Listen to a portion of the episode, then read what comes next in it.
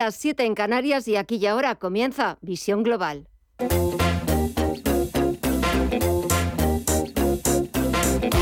Esto es Visión Global con Gema González. Hasta las 10 de la noche tenemos dos horas por delante, dos horas que estaremos con ustedes ofreciéndoles la visión más completa, la visión global de lo que está pasando este miércoles 19 de octubre. Enseguida buscamos el análisis con Luis Benguerel, gestor independiente, en una sesión sin grandes datos macro que cotizar y con las principales bolsas europeas tomándose un respiro tras las recientes subidas y los inversores mucho más pendientes de la temporada de resultados empresariales que de momento están mejorando las previsiones de los analistas. En un ratito conoceremos el libro Base de la Reserva Federal y los expertos en busca de nuevas pistas en ese libro base de la Reserva Federal sobre la magnitud prevista de las próximas subidas de tipos en Estados Unidos. Por otro lado, JP Morgan espera sí o sí una recesión en Europa en un entorno marcado por la inflación y por el alargamiento de la guerra en Ucrania. Y en Estados Unidos hemos oído por un lado a Jeff Bezos, el fundador de Amazon, advierten de que se avecinan tiempos difíciles y aconseja cerrar las escotillas. Y hace unos minutos hemos escuchado al presidente de la FED de Minneapolis, Anil Kaskari, que no piensa que la economía estadounidense entre en recesión en los primeros seis meses de 2023. Con todo, con esas declaraciones sobre una posible recesión en Estados Unidos, a la espera de conocer esos detalles del libro Base, del libro Base de la Fed, de momento los inversores prefieren ser prudentes, prefieren recoger los beneficios del rally que hemos visto este lunes y martes y así tenemos números rojos en el parque norteamericano. El promedio industrial Dow Jones baja un 0,8% en los 30.278 puntos. El SP500 recorta algo más de un 1% en los 3.679 puntos y el Nasdaq Composite baja un 1,34% hasta los 10.627 puntos. El índice VIX de volatilidad vuelve a subir cerca de un 3% y hasta los 31,36 puntos y también vuelve a subir, vuelve a alcanzar nuevos máximos la rentabilidad exigida al Treasury americano, al bono estadounidense a 10 años, que repunta cerca de un 3% en el 4,11%. Vamos a ver qué es lo que está sucediendo este miércoles en las principales bolsas latinoamericanas. Mireya Calderón, muy buenas tardes. Muy buenas tardes, Gema. Pues vemos otro día más signo mixto de las bolsas LATAM. El Merval de Argentina retrocede un 0,21% y cotiza en los, mil, en los 137.278 puntos. El Bovespa en Brasil repunta un 0,10% hasta los 115.856 puntos. El IPSA chileno, por su parte, en los 5.093 pierde casi un 0,6% y el IPC mexicano abajo un 0,38 y cotiza en los 46.106 puntos. Si miramos al mercado de divisas y materias primas, aquí también vemos signo mixto. Estefanía Muniz, muy buenas tardes. Muy buenas tardes. Pues sí, si comenzamos por el mercado de las divisas, vemos como el, negat en el euro y eh, se deja un 0,85% en su cruce con el dólar. Lo vemos en los 0,97 dólares después de que haya tenido unos días de subidas. Vemos también como la libra eh, modera su precio, baja un punto porcentual en su cruce con el dólar en los 1,12 dólares. Y en el mercado de las materias primas vemos como el petróleo, el barril de Bren, está sumando un 3% en los 92,75 dólares y el West Texas de referencia en Estados Unidos también repunta un 3,5% en 84,95 dólares. Esto se debe principalmente a las declaraciones que acaba de hacer Joe Biden, presidente presidente de Estados Unidos. Dice que va a liberar, eh, anuncia que va a liberar 15 millones de barriles de petróleo con el objetivo al final de que baje el precio de la gasolina. Y en el oro, eh, por su parte, lo vemos también debilitarse un 1,36% en los 1.633 dólares la onza. En las criptomonedas, ¿qué vemos, Mireya? Pues hoy vemos signo negativo, más de un 1 se deja el Bitcoin hasta los 19.199 dólares. Ethereum en los 1.297 cotiza con una caída del 0,9%. El Ripple se deja un 2,14, un 2% abajo Cardano y Solana en los 29,81 dólares pierde un 1,64%. Pues dejamos así la negociación de los principales activos. Volveremos a echarle un pulso al mercado a las 9 de la noche cuando quedará prácticamente una hora para que cierre la bolsa más importante del mundo, pero ahora nos toca actualizar toda la información titulares de las 8.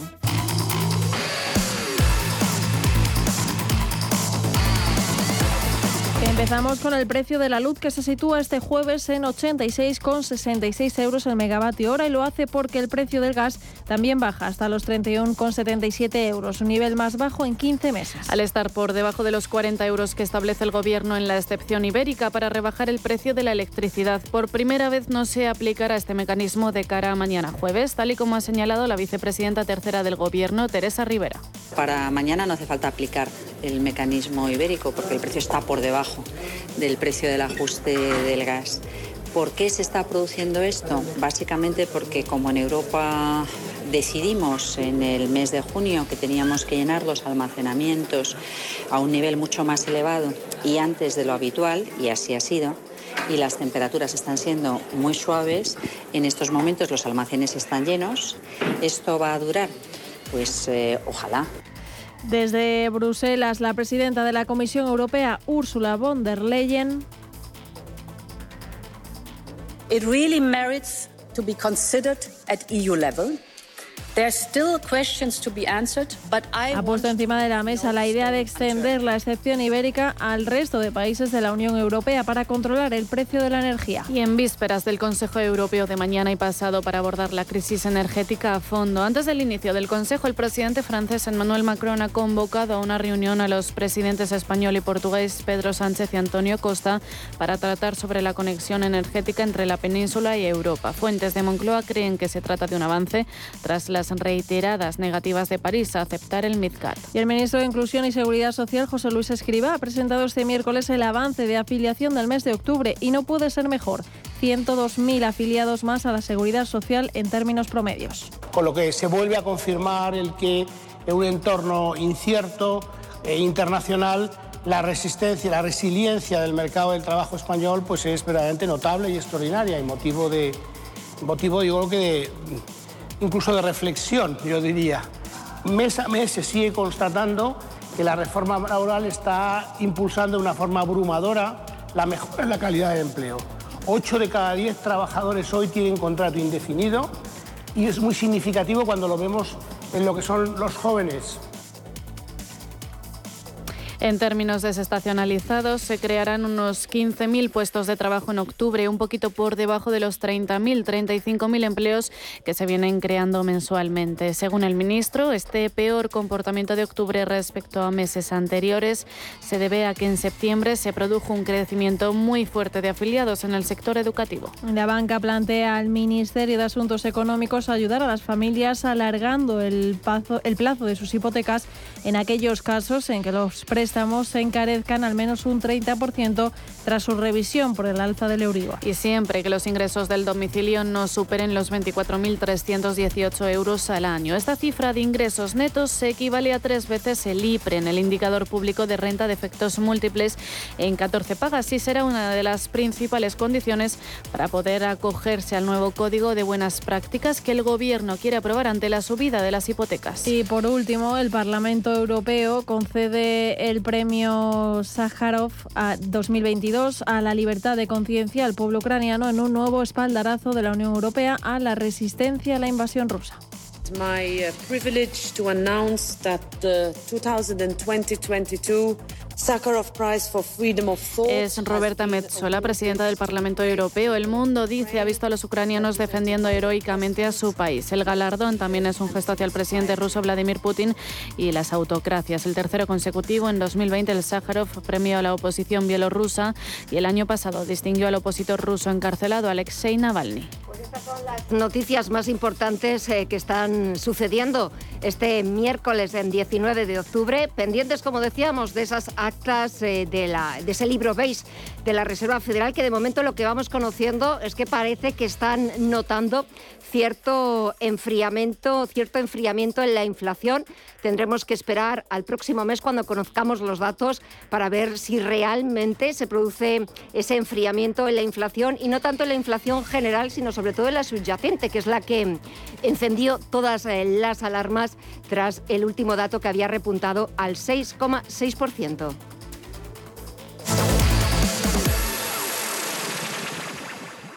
¿Buscas oportunidades de inversión en Estados Unidos? Futuros y opciones sobre el SP500, Dow Jones, Nasdaq 100. Contratos tan populares como los microfuturos oro y plata. Entra en ebroker.es y descubre los futuros y opciones de CME Group. ebroker.es. Reinventando el trading. Producto financiero que no es sencillo y puede ser difícil de comprender.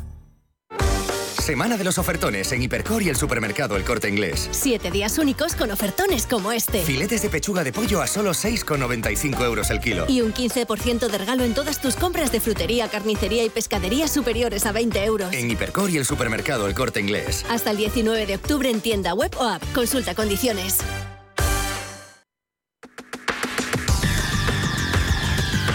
El análisis del día con visión global.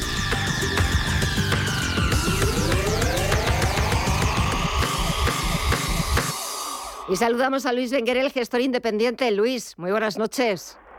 Hola, buenas noches. Bueno, hoy tocaba ya recoger beneficios. Ese último rally nos ha durado dos días en el que hemos visto fuertes subidas a este y otro lado del Atlántico, pero de nuevo vuelve la volatilidad, vuelven las dudas, vuelve la incertidumbre y sobre todo vuelven comentarios eh, de, como ha dicho hoy el fundador de Amazon, Jeff Bezos, hay que cerrar las escotillas, a ver si nos vamos a ahogar. Eh, sí, eso he escuchado. Bueno, eh, al final se basaba en datos de, Goldman Sachs, ¿vale? Eh, por lo que he leído el tweet que había publicado, el retweet, así, ¿vale? la parte, yo creo un poco hablando de lo que hemos hablado las últimas semanas, la parte positiva de todo ello es que, bueno, si están poniendo un poco el freno y, y están controlando gastos, pues igual no no dura después tanto a la famosa crisis en, Estados Unidos. ¿eh? Hablamos en Europa es otra historia, pero en Estados Unidos con un poco de suerte, pues solo asistimos a, a, una pequeña entrada o a una, a una W rápida, ¿no? Eh, al fin y al cabo, la, Fed lleva muchos meses por delante actuando, por lo tanto, después tendría margen de, de contractuar si fuera necesario. Y los bancos, yo creo que ya sabemos cómo trabajan la banca, eh, pues vienen un poco adelantando para, para que sean conscientes tanto la Fed como el gobierno. eh, dices, eh, estabas hablando de, Europa, también en Europa tenemos, tenemos lo nuestro, sobre todo en el Reino Unido, porque lo cierto es que la Premier británica, por mucho que hoy haya dicho en el Parlamento eh, y se haya levantado diciendo y afirmando que es una luchadora, que ya no se va a rendir, le crecen los enanos. Eh, sí, suerte que no la tenemos aquí. bueno, no hables muy alto. A ver si va a decidir, a ver si va a decidir cambiar de aires. Eh, a ver, es lo que me has estado diciendo las, los últimos meses. En una situación de inflación tan complicado con la mola actual, eh, tienen que ir de la mano gobierno y, Banco Central. En el caso de, Inglaterra, que lo tenía más fácil que en el caso de Europa, porque al fin y al cabo eh, no es como aquí, que tenemos varios gobiernos en solo Banco Central, podrían estar actuando conjuntamente y yo creo que saldrán los libros de lo que nunca hay que hacer, ¿no? Cada uno por su lado y a ver qué locuras hacía cada uno, ¿no? Y el ejemplo estamos, pues que bueno, que llega el ministro de Finanzas y ha rectificado todo, todo otra vez para atrás, pero al final lo único que creas en los mercados son incertidumbres. Y en la situación actual, lo que busca el mercado bueno, y el mercado y la gente en la calle, el día a día, es, es, es confianza. O sea, no, no hay que solo pensar en el mercado. En, en, la calle, el día a día, lo que necesitas es que bancos centrales y, y gobierno te dé confianza y que no que pues no, que cambien cada cada dos por tres de ahora tiro a la derecha y ahora me giro a la izquierda y, continúo. Lo cierto es que pensábamos que solo nos pasaba a nosotros o a Italia, que también, bueno, pues entra un poco dentro de la misma tónica, pero estamos viendo cómo es verdad que tras el Brexit el Reino Unido no termina de levantar cabeza y claro, ahora están más solos que antes, porque ahora no tienen el respaldo de, los 27 y verdaderamente, eh, bueno, pues hemos visto mm, adiós a Johnson eh, y esta nueva Premier británica, Liz Truss, lo cierto es que no ha comenzado con muy buen pie, sigue pidiendo perdón, que ha cometido errores, pero claro, no sé hasta qué punto esos errores y el admitir que los has cometido con esa con ese plan fiscal que fue demoledor para los mercados que tuvo que intervenir el Banco de Inglaterra, no sé hasta qué punto eso ayuda a devolver la confianza. Pues como bien comentas, yo creo que cero. Eh, está, además es que eh, si eso hubiera pasado hace cuatro o cinco años con la economía creciendo, aunque estuviéramos ya estuvieran ya en el Brexit, pues bueno, no la situación no hubiera sido la misma, pero en una situación actual que lo que necesitas es que es crear confianza y dar seguridad a lo que te comentaba, no solo los mercados, a, a, la gente de la calle, al día a día, a los empresarios, ¿vale? Eh, pues esta situación es lo que te provoca, es más tensión. Y yo creo que en general los ingleses que habían asumido que con el Brexit ellos se seguirían comiendo el mundo, pues creo que les está cociendo más, más de lo que de lo que nos podemos pensar porque esta situación de incertidumbre no están tan acostumbrados ellos a tenerlas éramos más los PICs. Sí, sí, sí, pero ellos casi, pues vamos a tener que ampliar eso de PICs y también incluir al, Reino, al Reino Unido. Bueno, eh, la próxima semana reunión de, del Banco Central Europeo. Mañana la vicepresidenta económica Nadia Calviño, que está en Frankfurt, va a reunirse con, con la presidenta del BCE, con Christine Lagarde, y me imagino que pues hablarán de un endurecimiento de la política monetaria en la eurozona, porque va a tener que subir los tipos sí o sí, y quizás también sí o sí 75 puntos básicos. Eh, bueno, nada. Nada nuevo. Ya va. Nada nuevo. empezaron tarde y a contrarremolque, eh, bueno, están eh, a veces da la impresión que estén improvisando, ¿no? Eh, o sea, cuando tenían que actuar más rápido un poco, pues bueno, empezaron tarde. La parte positiva también es lo que hemos estado comentando las últimas semanas y meses, es que al actuar tan rápido Estados Unidos sí que se ha notado en las materias primas. Eh, y aunque el spread se ha abierto un poco entre el Bren y el WTI, el crudo, ¿vale? pues bueno, tenemos uno en torno a los 82 dólares, si no recuerdo mal, y el otro en torno a los 90 eh, pero muy lejos de los famosos 130, 140 y que ya se preveía subidas hasta los 200 o 240 hablaban algunos.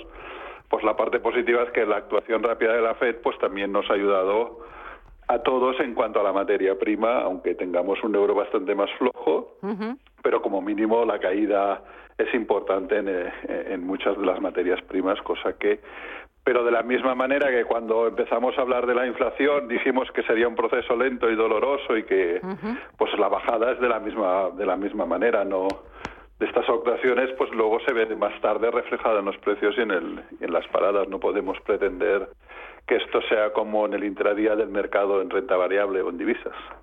Y si echamos un vistazo, quizás ahora la atención, estos días, bueno, como hemos visto subidas en, en las bolsas a la renta variable, no prestábamos tanta atención a la renta fija, pero es que la rentabilidad del Treasury americano, del bono estadounidense a 10 años, ya ha vuelto a colocarse no por encima del 4, sino del 4,11%. Sí, sí, correcto. Está arriba y, este año yo creo que a nivel mundial muchos inversores de renta fija aprenderán lo que son caídas importantes en, fondos de renta fija. Eh, el hecho de que suba la rentabilidad significa que ha bajado los precios y por lo tanto eh, se ve afectado en el, en el valor liquidativo de esos fondos. En los demás a corto plazo estaba leyendo esta mañana, creo recordar en Reuters, no sé ahora dónde, que hablaban entre un 5 y un 6% los de corto, de media, y eh, los demás de, de, largo plazo incluso se hablan del 15% de caídas de media, ¿no? Entonces, bueno, eso se verá reflejado en la gente que, que tenía la renta fija como una inversión sin riesgo, ¿no? Que se, yo creo que lo habíamos incluso comentado hace muchos meses cuando hablábamos de la burbuja de la renta fija, que al final cuando catalogas al inversor, pues en teoría el no riesgo era renta fija y, no es así. La renta fija tiene sus riesgos y lo estamos viviendo ahora. Sí, sí. Eh, también me ha recordado antes un compañero que no, que no me acordaba yo. 35 años se cumplen este 19 de octubre eh, del lunes negro. En 1987 era lunes, ese famoso Black Monday, que fue un auténtico crash en la bolsa de Nueva York. Sí, bueno, yo este no estaba. yo, tampoco. yo tampoco. Yo, entré en bolsa en el 95 y yo me acuerdo más que de ese, porque al final esto te lo cuentan, yo del que me acuerdo de flash así eh, movido fue el de los famosos tigres asiáticos, ¿Ah, que también fue llegar por la mañana y los mercados clavados, que entonces no podían caer más de un 15%, por lo mismo caer clavados así. ¿vale? Pasa que ese día fue, tuvimos un giro de vuelta, ¿no? Pero pero sí, son al final, eh, al final un poco el, tema de Estados Unidos en, los índices es lo que hemos comentado más de una vez. Tuvimos el susto de la pandemia, el SP corrigió con fuerza, pero desde los mínimos de la pandemia eh, en dos años ha doblado el índice, ¿eh? no, ya no ya no hablemos de según qué tipo de valores. Por lo tanto, eh, yo siempre como como he estado muchos años front en el mercado, a los clientes siempre les recomendaba que tienes que tener una parte y, y que le llamábamos con la caña puesta, que es a precios de derribo, por si hay un susto, hay algún movimiento así. Eh, si crees en el valor y te gusta la acción, pues si entra en un momento de, nervios y pánico, estar comprando, ¿vale? eh, pero eso, eso lo tienes que tener previamente trabajado y, puesto los precios, porque lo que sí que te aseguro que cuando yo he estado eh, delante de mercado entrando órdenes para clientes o para gestores eh, en momentos de pánico, que son varios los que ya he vivido desde el 95, en ese momento la gente no reacciona, o sea, va por impulsos y, a gritos y nada más.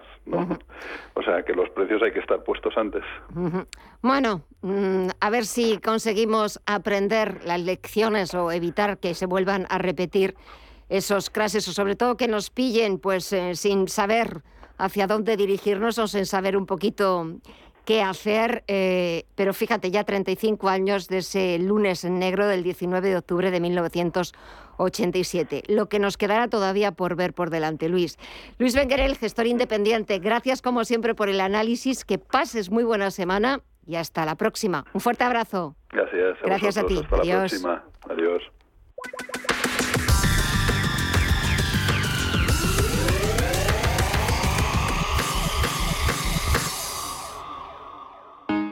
Si te da por cambiar de banco, Santander te lo pone fácil. Hacerte cliente es tan sencillo y rápido que lo puedes hacer estés donde estés, que para algo es una cuenta online. Y además, te llevas 150 euros si traes tu nómina antes del 2 de diciembre. Consulta condiciones en bancosantander.es. Santander, por ti, los primeros. Pa, pa, para, pa. La Hora de Miguel Ángel es un programa dedicado a la salud y la prevención de enfermedades. Con un lenguaje claro y sencillo, te explica cómo llevar una vida saludable. Todas las noches a la una y media de la madrugada en Radio Intereconomía. Si caminas solo, irás más rápido. Si caminas acompañado, llegarás más lejos. Luna Sevilla es su asesor patrimonial de referencia. Prestando nuestros servicios como agentes de Caser Asesores Financieros, somos una empresa con amplia experiencia profesional y una clara apuesta por la formación de calidad, la información transparente y objetiva y por el asesoramiento financiero personalizado y continuado. Si desea más información, visite lunasevilla.es o llámenos al 91 762 3442. Visión Global. Si hablamos en el lenguaje de las redes sociales, el alta de la inflación es una de las tendencias globales de 2022. Llevamos hablando de ella desde principios de año y en muchas partes del mundo ha superado los dos dígitos.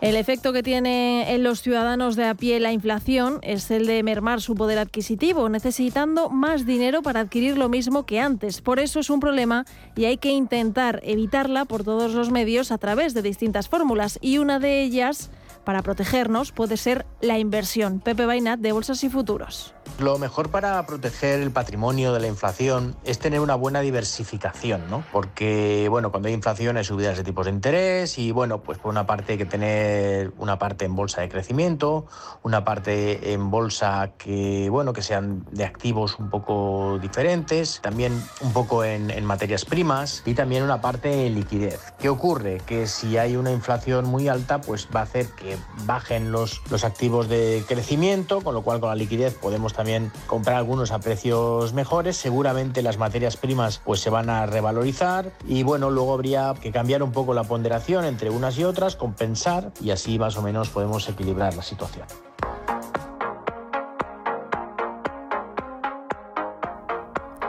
Diversificar a la hora de invertir para protegernos. Y aquí hay que tener en cuenta varias cosas. En primer lugar, que la, renta variable suele dar mayores rendimientos, pero su rentabilidad es más incierta que la de la renta fija, que suele ser menos rentable, aunque su rendimiento es más seguro.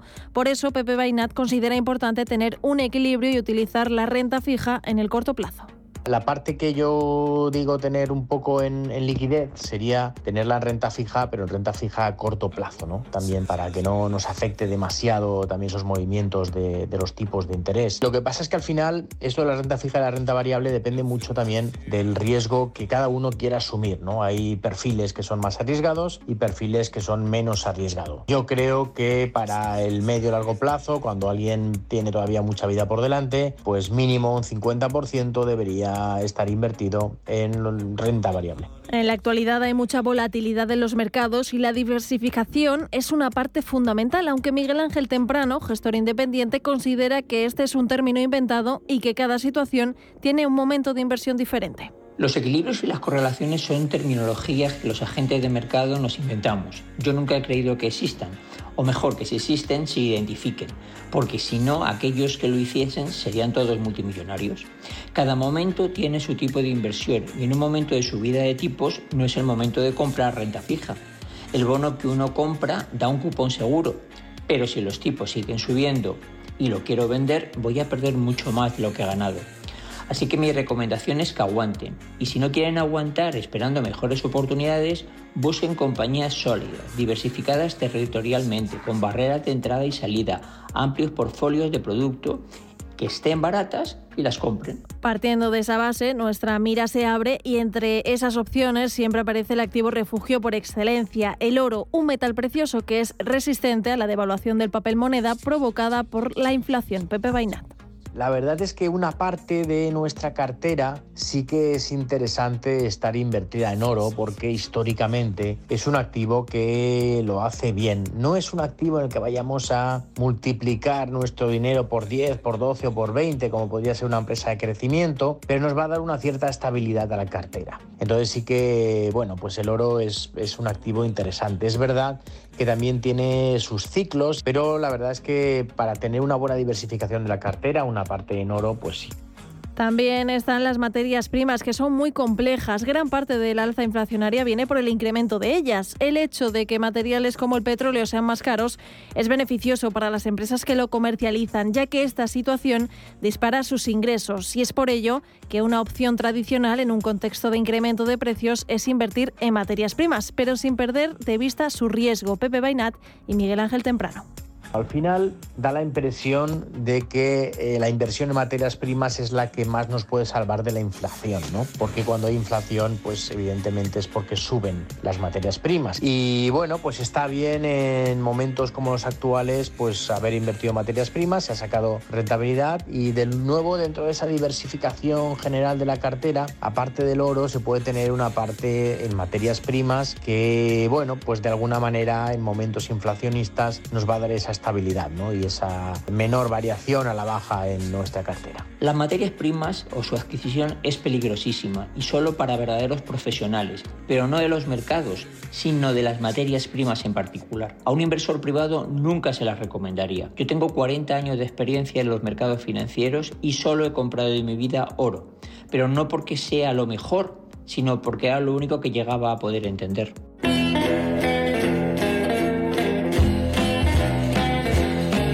No debemos olvidarnos del ladrillo, una buena opción para intentar protegernos de la inflación, porque mientras que el dinero en efectivo se deprecia a medida que suben los precios, el dinero invertido en bienes inmuebles permanece inmovilizado y se revaloriza en función de cómo se comporte el mercado en general. Antonio Pedraza es presidente de la Comisión Financiera del Consejo General de Economistas. El ladrillo hoy puede ser una inversión interesante. ¿Por qué? Pues porque la rentabilidad, eh, tanto por posible revalorización como por el tema de la rentabilidad por alquiler, pues puede superar el 7 o el 8%, pero con la ventaja en este caso de que es un activo que funciona muy bien contra la inflación. Siempre, siempre tiene una revalorización histórica que en el medio plazo la supera.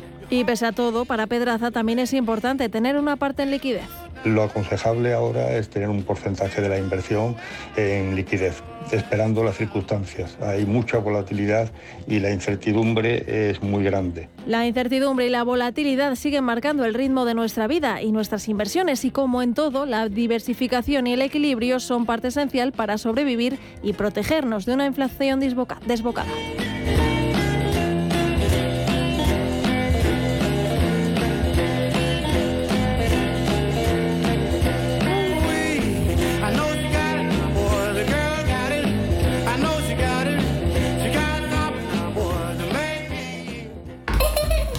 La familia es lo más importante y en todas surgen conflictos. Pero hay dos palabras que pueden hacer magia. Solo aquí en la mesa un filete más significa te perdono o te quiero. Seguramente la mesa de nuestras casas sea el lugar más tierno del mundo. El Pozo Extratiernos, uno más de la familia. Información internacional. CaixaBank patrocina este espacio.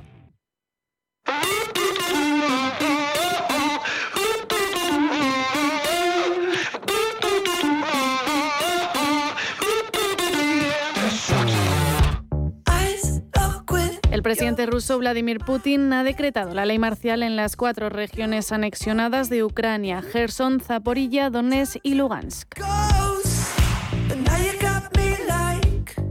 Esta medida supone un estado de excepción de la aplicación de las normas legales que se regulan en la Constitución de cada país. Pero ¿qué implica realmente la ley marcial? José María Peredo, catedrático de Comunicación y Política Internacional de la Universidad Europea. ¿Qué significa eh, en cuanto a la eh, posibilidad de mm, mantener acciones de represión interna eh, que puedan justificarse en torno a esa ilegalidad internacional y alegalidad dentro del territorio en conflicto y por consiguiente la ley marcial pues es también una manera de hacer patente esa consideración de Estado soberano en, en esos territorios. ¿no? Los derechos de los civiles se supediten al gobierno, otorgando más facultades a las fuerzas militares y a otros cuerpos policiales para que salvaguarden el orden público. Además, aumenta la escalada en el conflicto. Esta manera, la decisión de Putin también supone que las administraciones civiles sean reemplazadas por militares. También las restricciones como prohibiciones de huelga, manifestaciones y además una posible confiscación de bienes de los ciudadanos. Por supuesto, en las calles con un despliegue policial mayor.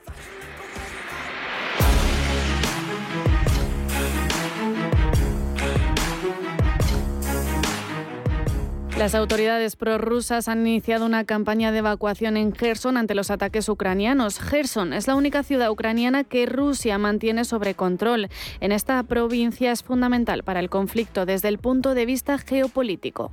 La zona sur de Ucrania o el limítrofe con Crimea es una zona de especial relevancia teniendo en cuenta que Crimea es para eh, Rusia un interés eh, que podemos denominar como vital desde el punto de vista estratégico, porque en Crimea está eh, la base de Sebastopol, a través de la cual pues, la flota rusa mantiene su capacidad de control del Mar Negro y su capacidad de movimiento dentro del Mar Negro e igualmente una de sus eh, capacidades de proyectar esa, esa influencia también en el, territorio marítimo mediterráneo. ¿no? Por tanto, Crimea es esencial para proteger Crimea de posibles situaciones, circunstancias que vengan del exterior o de Ucrania, pues indudablemente esa zona del Gerson es, eh, es muy importante para los intereses rusos.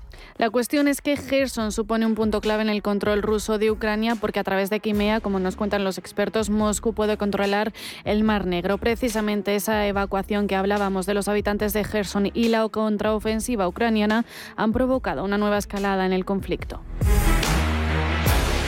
Esa fuerza que ha sacado Ucrania y el punto de inflexión que supuso el ataque al puente de Crimea ha enfurecido al Kremlin, que desde entonces lleva bombardeando las ciudades ucranianas, empezando por Kiev.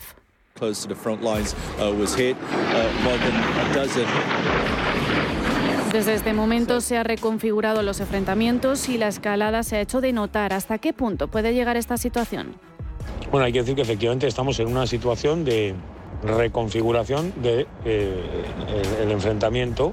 Indudablemente el escenario es distinto y en este momento la expectativa es por una parte de recrudecimiento de los, eh, de los combates y de las medidas político-estratégicas para complementarlos, por otra parte pues una cierta también incertidumbre con respecto a lo que pueda ocurrir. Desde que la contraofensiva ucraniana se han organizado los 300.000 reservistas rusos que Putin ordenó movilizar y se ha puesto al mando de las fuerzas a uno de los militares más condecorados por Putin.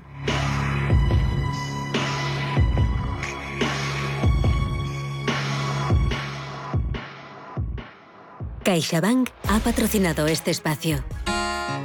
En CaixaBank sabemos lo importante que es sentir que hay alguien a tu lado. Por eso queremos estar cerca de ti. Estés donde estés para acompañarte en todo lo que importa. CaixaBank. Tú y yo. Nosotros. CaixaBank. Empresa colaboradora de Mobile World Capital Barcelona.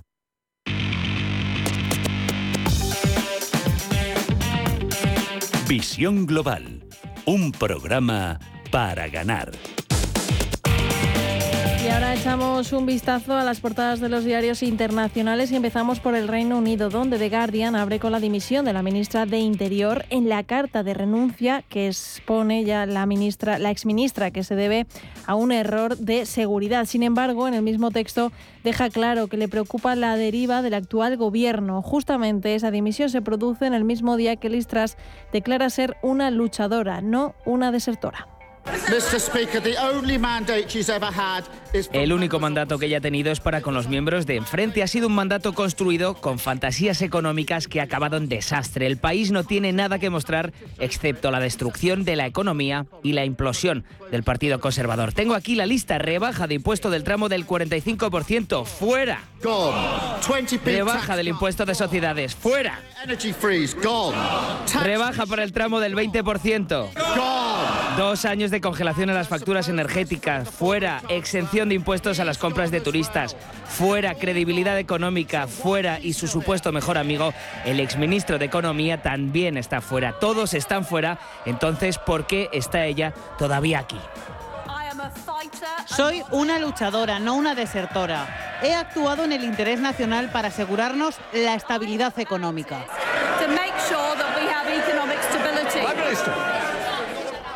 En la Cámara de los Comunes, preguntada por el líder laborista Keir Starmer por qué sigue al frente del gobierno británico. Tras se defendía de las acusaciones de los laboristas sobre la inestabilidad de su gobierno. The Times también destaca la salida de Suya Braverman y la de sustitución en su puesto de Grand Saps. A partir de ahora, el ex titular de Transportes estará al frente del Ministerio del Interior.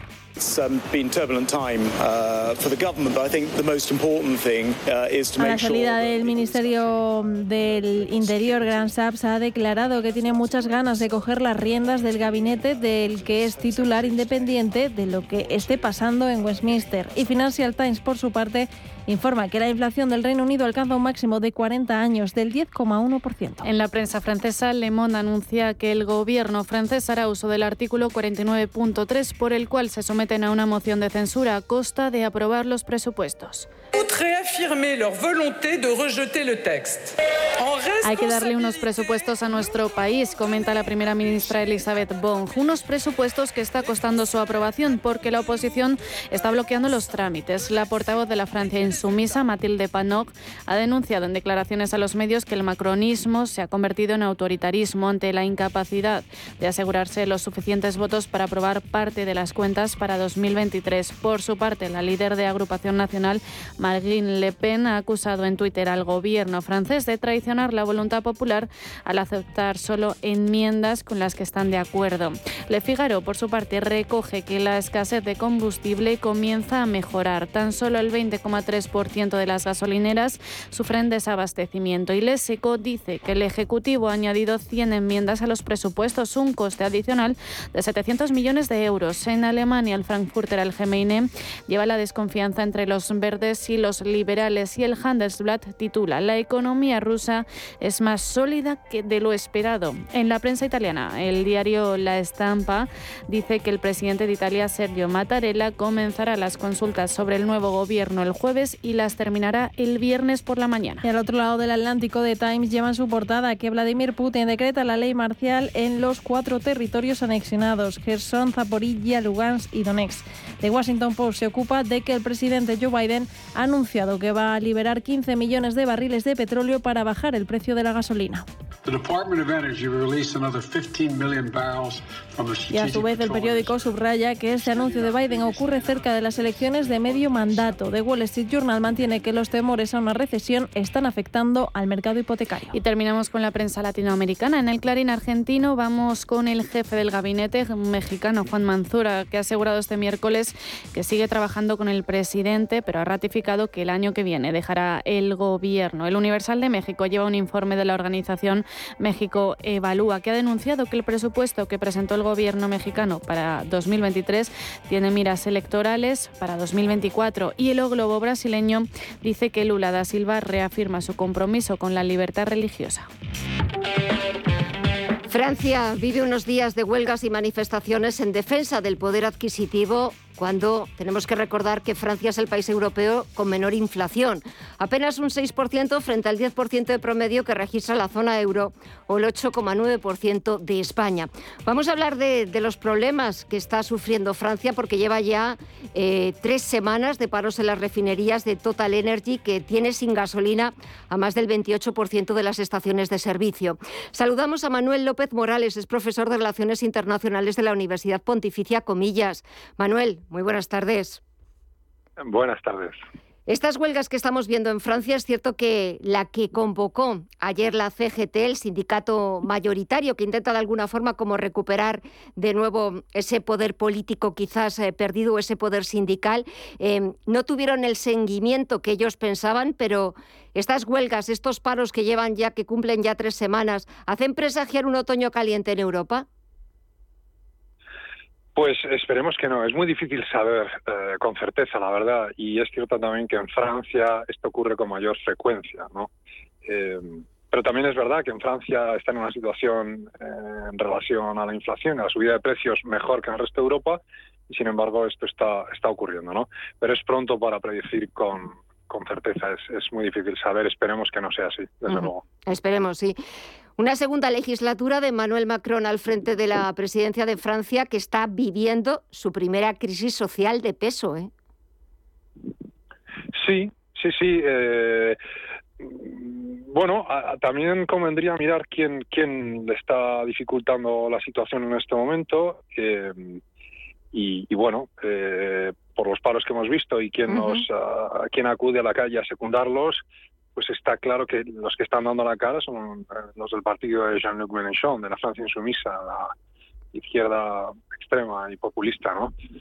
Y bueno, esto genera una situación un tanto paradójica porque es curioso que, el malestar que se está provocando en estos momentos eh, viene producido por, por la subida de los precios, ¿no? Subida de los precios que algunos pueden señalar a los bancos centrales por una política monetaria muy laxa, pero que sin embargo eh, mientras no llegara a los salarios no se les podría culpar. Sin embargo, eh, sí que hay un culpable muy claro, ¿no? Entre otras circunstancias, hay una persona que es Vladimir Putin que ha decidido eh, restringir la oferta de gas y de petróleo, siendo una potencia en ambas y esa restricción a la oferta en, en, unos, en unos bienes tan demandados, con una demanda tan inelástica, ha producido una subida de precios que estamos sufriendo ahora en toda Europa. Y lo curioso es que Jean-Luc Mélenchon y algunos otros políticos pues ahora están en la calle cuando hace unos meses aplaudían a Vladimir Putin y, esto es lo curioso, ¿no? Que al final, eh, primero, unos generan eh, el, sufrimiento y otros parece que mm, se, aprovechan esa, intención, ¿no? Exactamente. Sí, se aprovechan. se, apuntan a, lo último. Eh, caos que estamos viendo en esas estaciones de servicio, las gasolineras, verdaderamente las imágenes de hace unos días eran, eh, eran terribles, ¿no? Cómo se desataba eh, pues la ira y, muchas acciones violentas. Y, ¿Y esto cómo puede acabar? Bueno, sí, hay un porcentaje, se ha visto también ayer, eh, un porcentaje pequeño de, personas violentas, no se sabe con certeza eh, exactamente en qué filas ah, pertenecen, si están coordinados o no. Siempre es un problema, ¿no? Siempre es un problema y eso es lo que lo que intentaba eh, explicar, ¿no? Que en el fondo, en el fondo, mm, una inflación, una subida de precios nunca vista en, muchos años en Europa y Estados Unidos eh, es causa de sufrimiento y alarma, por supuesto, sobre todo sufrimiento las personas con un presupuesto y con ingresos menores. Si a eso le añadimos esta situación de agitación por parte de algunos políticos que se podrían llamar irresponsables o eh, sí, sí, desde luego en este caso. Porque, sí, sí, responsables, estoy de contigo, claro. Sí, bueno, claramente, porque porque además en el caso de en el caso de Francia estamos hablando de una inflación menor y, y todo esto ha empezado con las refinerías cuando se les estaba ofreciendo una subida del 7% por encima del IPC, mm. ¿no? Entonces, no se entiende muy bien, pero sí que sí que sí que hay que ver es una situación que, que, que probablemente en la situación de guerra en la que estamos, pues beneficia al que al que está produciendo eh, digamos, estas dificultades en Europa, ¿no? Le, sigue beneficiando, con lo cual es una situación en la que habría que exigir a estos políticos coherencia, ¿no? Y, también a los, a los ciudadanos que los apoyan.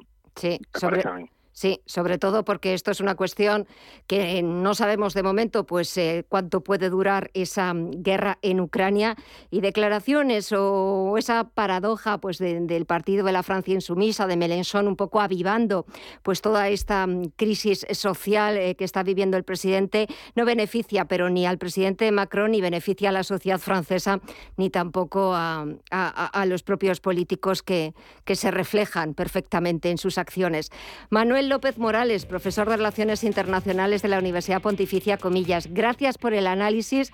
A ver cómo se va solucionando el asunto y me imagino que en breve volveremos a contactar contigo para, para seguir hablando de este tema. Ha sido un placer. Gracias. Hasta eh, pronto. Encantado. Igualmente. Es López Linares. Encantado. Ay, perdóname, López Linares. Discúlpame, Manuel.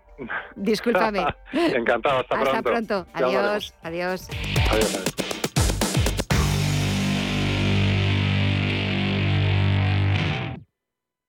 ¿Es usted un perjudicado por la debacle del Banco Popular? Sepa que la vía civil está bloqueada tras la sentencia del Tribunal de Justicia Europeo. En Durán y Durán Abogados tenemos una alternativa a través de la vía penal. Si es usted un afectado y desea seguir luchando por la recuperación de su inversión, llámenos al 983 3020 o entre en duranyduránabogados.com. Le ayudaremos. Amos de Casa, el magazine para hombres y mujeres en el que encontrarás todas las ideas y sugerencias para la supervivencia doméstica, además de ocio, cultura, compañía y buen humor. Amos de Casa, los domingos a las 10 de la mañana en Radio Intereconomía. Te esperamos.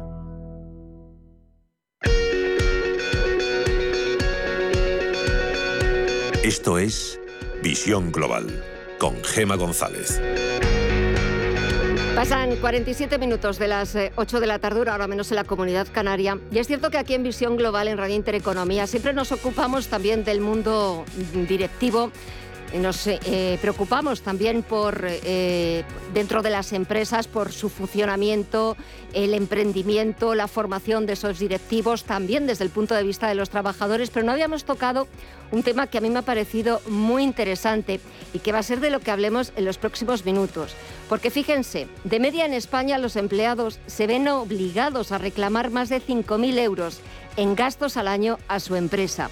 lo que, imagínense, provoca estrés, provoca incertidumbre porque la gran pregunta es cuándo la empresa les va a reembolsar ese dinero que ellos ya han adelantado.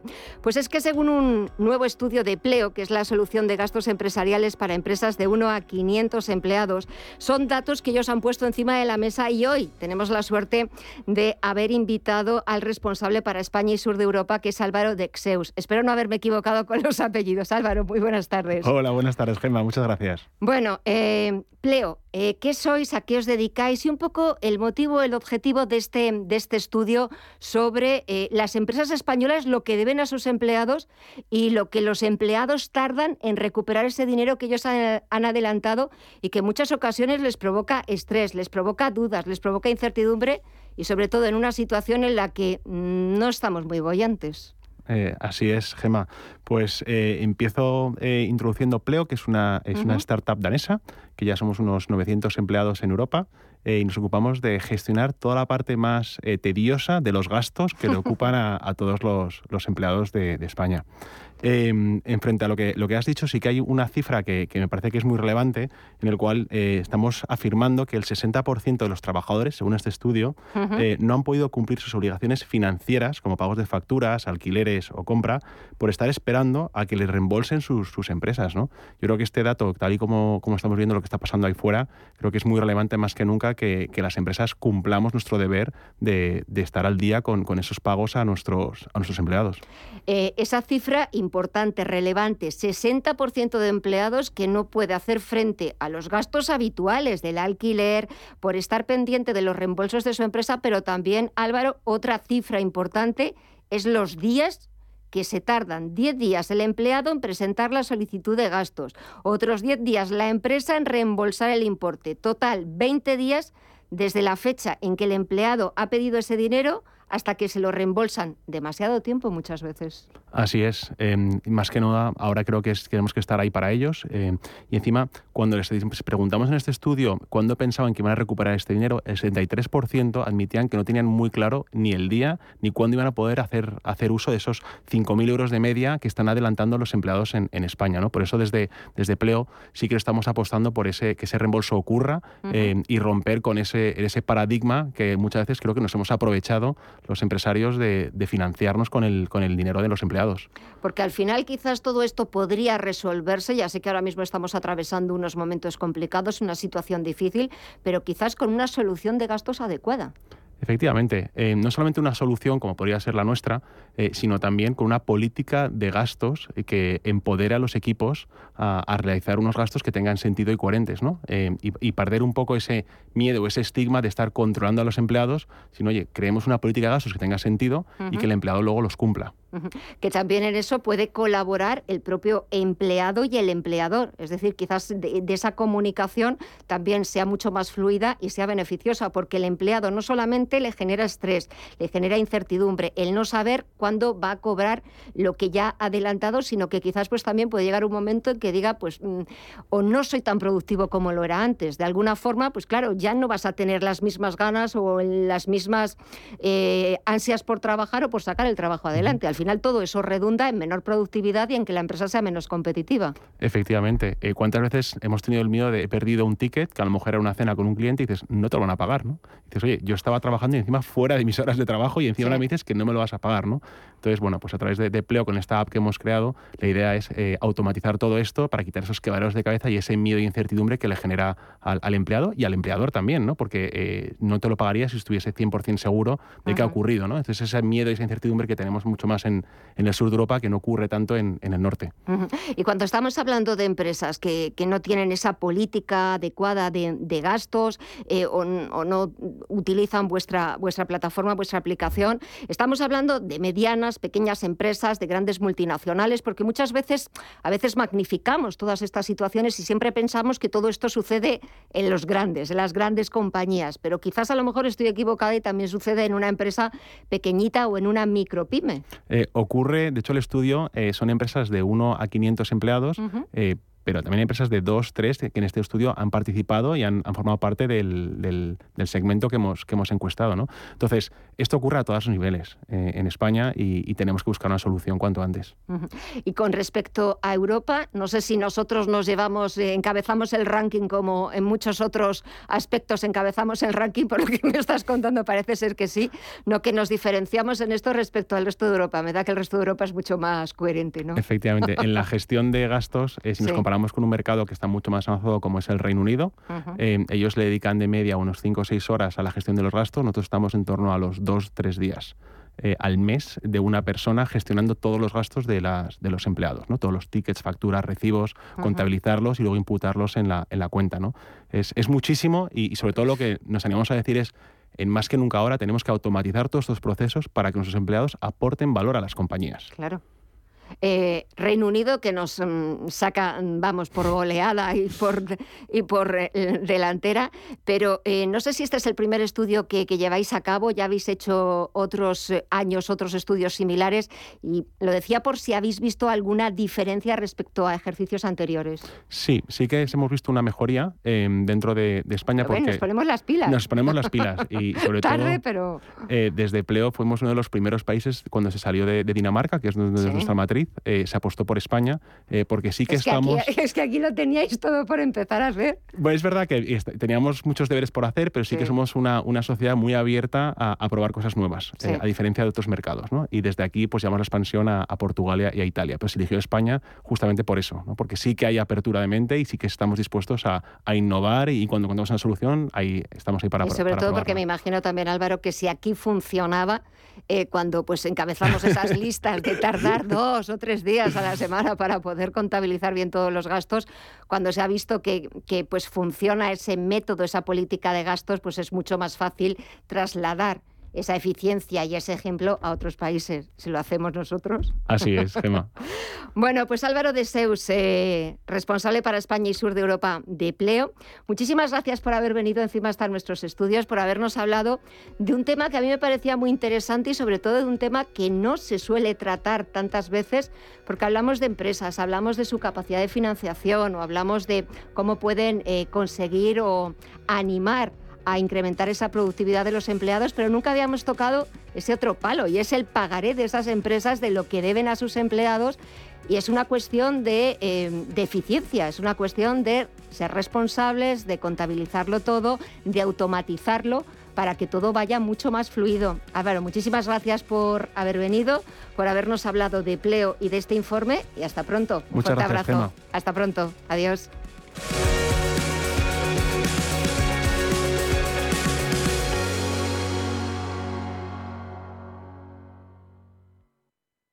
Radio Intereconomía es la mejor plataforma para dar a conocer, relanzar y poner voz a su empresa. Nuestro equipo comercial le asesora para conseguir sus objetivos. Contacte con nosotros en el 91 999 21 21 o escribiendo a comercial@intereconomía.com.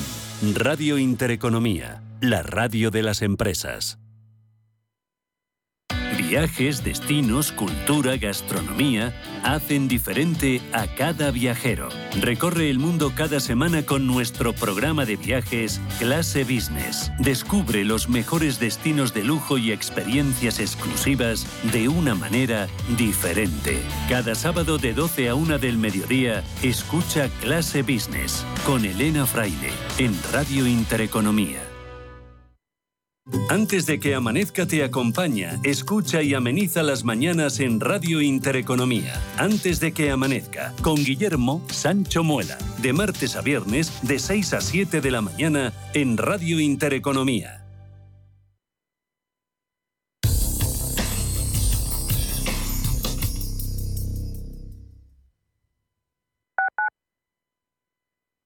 ¿Quieres ser agente de CoinMotion? Operador europeo regulado oficialmente por la FinFSA de Finlandia. Recomienda nuestros servicios criptofinancieros con la seguridad de estar registrados por una autoridad financiera en Europa. Más de 10 años de experiencia en el sector de criptoactivos y la licencia de medios de pago nos avalan. Conócenos en coinmotion.com. Recuerde, la inversión en criptoactivos no está regulada. Puede no ser adecuada para los inversores minoristas y perderse la totalidad del importe invertido. Es importante leer y comprender los riesgos de esta inversión que se explican detalladamente en coinmotion.com barra publicidad cripto. Si te gusta el séptimo arte, Vivir de Cine es tu programa. Dirigido y producido desde Hollywood por José Ignacio Cuenca y presentado por María Ayer. Toda la actualidad del cine, estrenos, festivales y críticas sin olvidar los clásicos. Los jueves a las 10 de la noche y los viernes a las 12 y media de la noche, Vivir de Cine en Radio Intereconomía. Desde el 17 de octubre, protégete doblemente ante la gripe y el COVID. Si tienes más de 60 años o perteneces a algún grupo de riesgo o eres personal sanitario y sociosanitario, pide cita en tu centro de salud o punto de vacunación. En la web de la Comunidad de Madrid podrás informarte del plan de vacunación de refuerzo de la gripe y el COVID. Comunidad de Madrid. Escápate de Madrid y ven al restaurante El Torreón en la cima del Monte del Pardo. Las mejores carnes y pescados desde 40 euros, vino incluido. Carne picaña brasileña y lomo de buey auténticos. Disfruta de los mejores platos de cuchara y de paella con langosta y de grandes vinos y licores en sus siete amplísimos salones y terrazas. Cocina abierta de 11 de la mañana a 1 de la madrugada ininterrumpidamente. Parque infantil, gran parking, restaurante El Torreón. Naturaleza a 10 minutos de Madrid. Reservas en restauranteeltorreón.com. Radio Intereconomía. Eres lo que escuchas.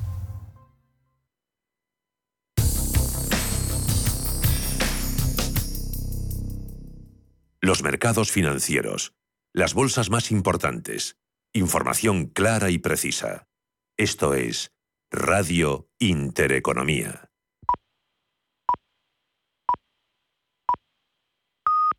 Son las 9 de la noche, las